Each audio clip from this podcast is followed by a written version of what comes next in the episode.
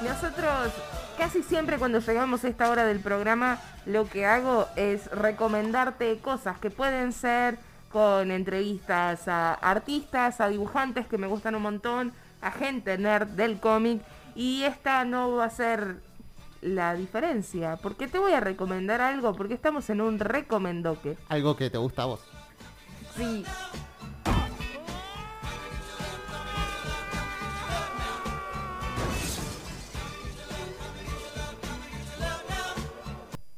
Y en el recomendoque de el día vamos a hablar de F is for Family. F. F. F. ¿Alguien F. sabe lo que es F en los videojuegos? Dilo, Yamila. Eh, ah, ay, bueno, no, lo que sé es que mi hermanito dice bro y F todo el tiempo. Es algo... Y que F es como el respeto cuando Al alguien cae, cae, eso. ¿Eso? Pero Sí, lo sí. expliqué mal. Sí, no, no, no, yo lo que sé que Sos- cuando jugás videojuegos y te moriste ponen F. y- Claro, claro, es, es el respeto, el Es respeto eso, al es como caído. el respeto al caído. Mira ahí, porque estaba leyendo una nota española de la vanguardia sobre F y for, y for Family y decían, la F es claramente por la cantidad de fax que suelta el personaje. Y yo como, un momento, ¿esto no era relacionado a los videojuegos? La verdad no, no tengo asimilado si es así el título. Bueno, pero F y for Family y ponemos F en los videojuegos, F cuando alguien se muere. Y de ahí viene la complejidad de esta serie que primero te voy avisando que está en Netflix.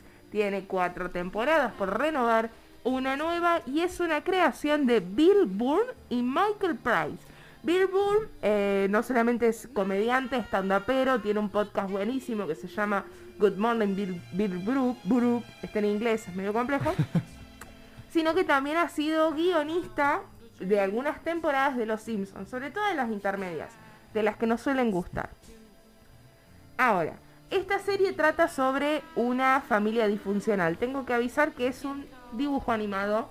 Para los que no saben, en los recomiendo que hay muchísimos dibujos animados porque amo los dibujos animados. Este es un dibujo animado sobre una familia disfuncional norteamericana en los años 70. Y vos que estás del otro lado me vas a decir, ¿qué tiene de nuevo esto? Si habla de una familia disfuncional y ya tenemos un montón de dibujitos hablando de familias disfuncionales, ¿no te parece? No vas Pensé que me querías preguntar algo. No, no, no, te estaba escuchando con atención. Perfecto. Bueno, sí, esta es una, una serie que habla sobre una familia disfuncional con Frank Murphy como el padre y Susan como la madre. el- la madre. Sus- eh, Frank quería ser piloto de avión, pero como su esposa, su novia de esa época, queda embarazada, tiene que acomodarse para hacer, trabajar en una aerolínea, está receptando como que los, los ¿cómo se llaman? Los equipajes. Sí, que es, es una trama eh, bas- bastante usada en lo que son las series de, de Sí. familias disfuncionales. Claro. Que también construye...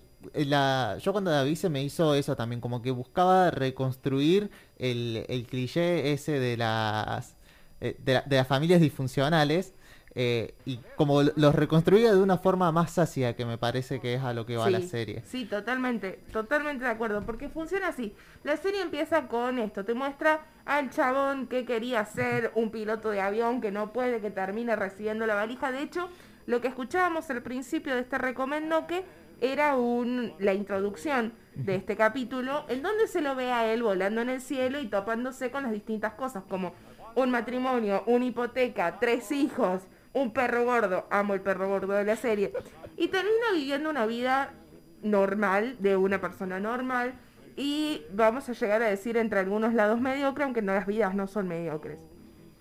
Algo que tiene esta serie es que sí, que juega con este cliché de ser una sitcom familiar, pero al mismo tiempo tiene un humor que es el tipo de humor amargo.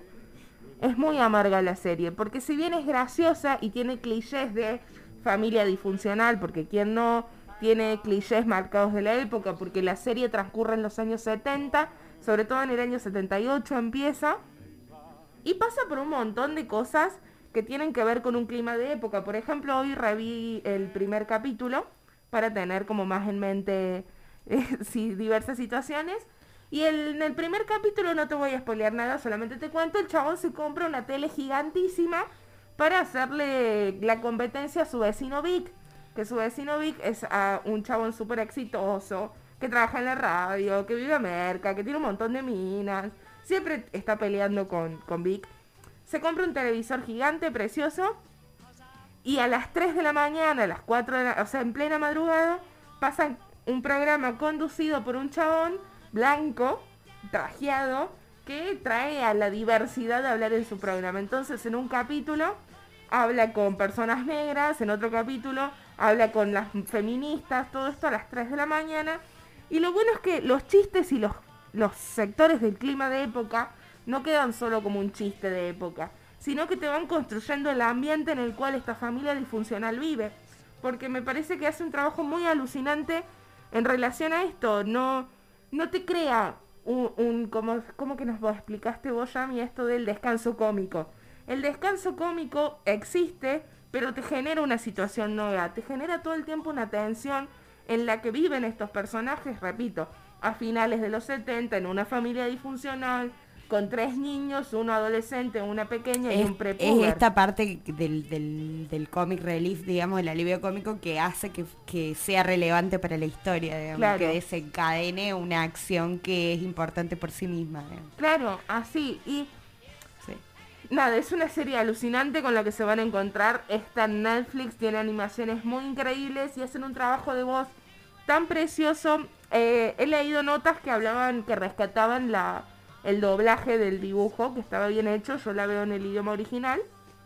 Y hay un trabajo de, así que no puedo decir nada con respecto al doblaje, pero el trabajo de sonido en relación a las voces de los personajes está muy bien trabajada, porque siempre pareciera que la voz fuera un poco más adelante, y no hablo de un delay, sino que tomara más peso lo que se dice que la acción en sí misma.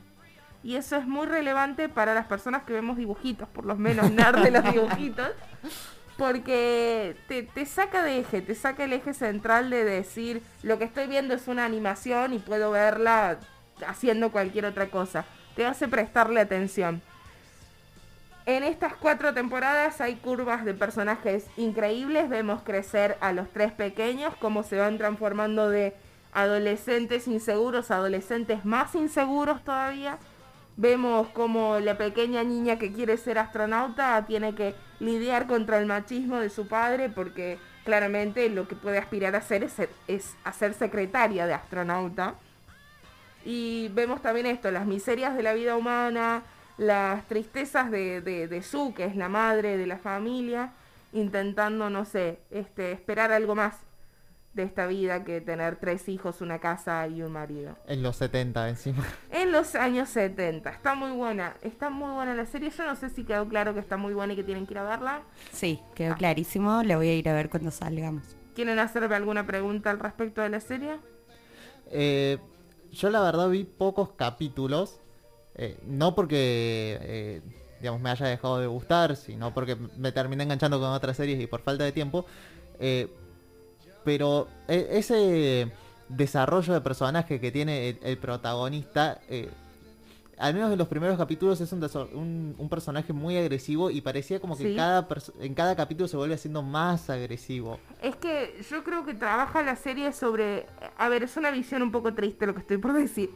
Pero trabaja sobre esta visión de... De, que, bueno, estás tan enajenado, estás tan enojado con vos mismo y tan frustrado que lo único que vas a poder seguir generando es frustración. Y no hablo de una salida mágica al final porque la serie te deja en claro de que no hay ninguna salida mágica ni de que cambies de forma de ser, vas a poder dejar de ser una persona frustrada. Eh, que es maravilloso. Lo manejan muy bien. No estoy diciendo que seamos frustrados y que está bien estar frustrado. eh. Digo que la serie está muy buena y que trabaja muy bien en esos términos. Eh, Bueno, pero creo que hay una época de la vida en la que sí o sí está frustrado. Like always. like always. Este, este momento para mí, eh, a ver, creo que a todos nos ha pasado en un momento y, y capaz que nos vuelva a pasar mil millones de veces, digamos. Y está re bueno que haya comedia o, o, o- o productos, digamos, que tienen que ver con, con el, el- no sé. Sí. relajarse, digamos, que también reconozcan esas situaciones de la vida en las que estamos, nada, así. Es fantástico. Para mí es de, de, esa- de esas circunstancias más complejas y más amargas salen los mejores productos eh, de entretenimiento. Bien, totalmente, totalmente, Yami. Tiene mucho, mucho humor relacionado para quienes ya les gusta ver por ahí dibujos animados y este tipo de ani- animaciones.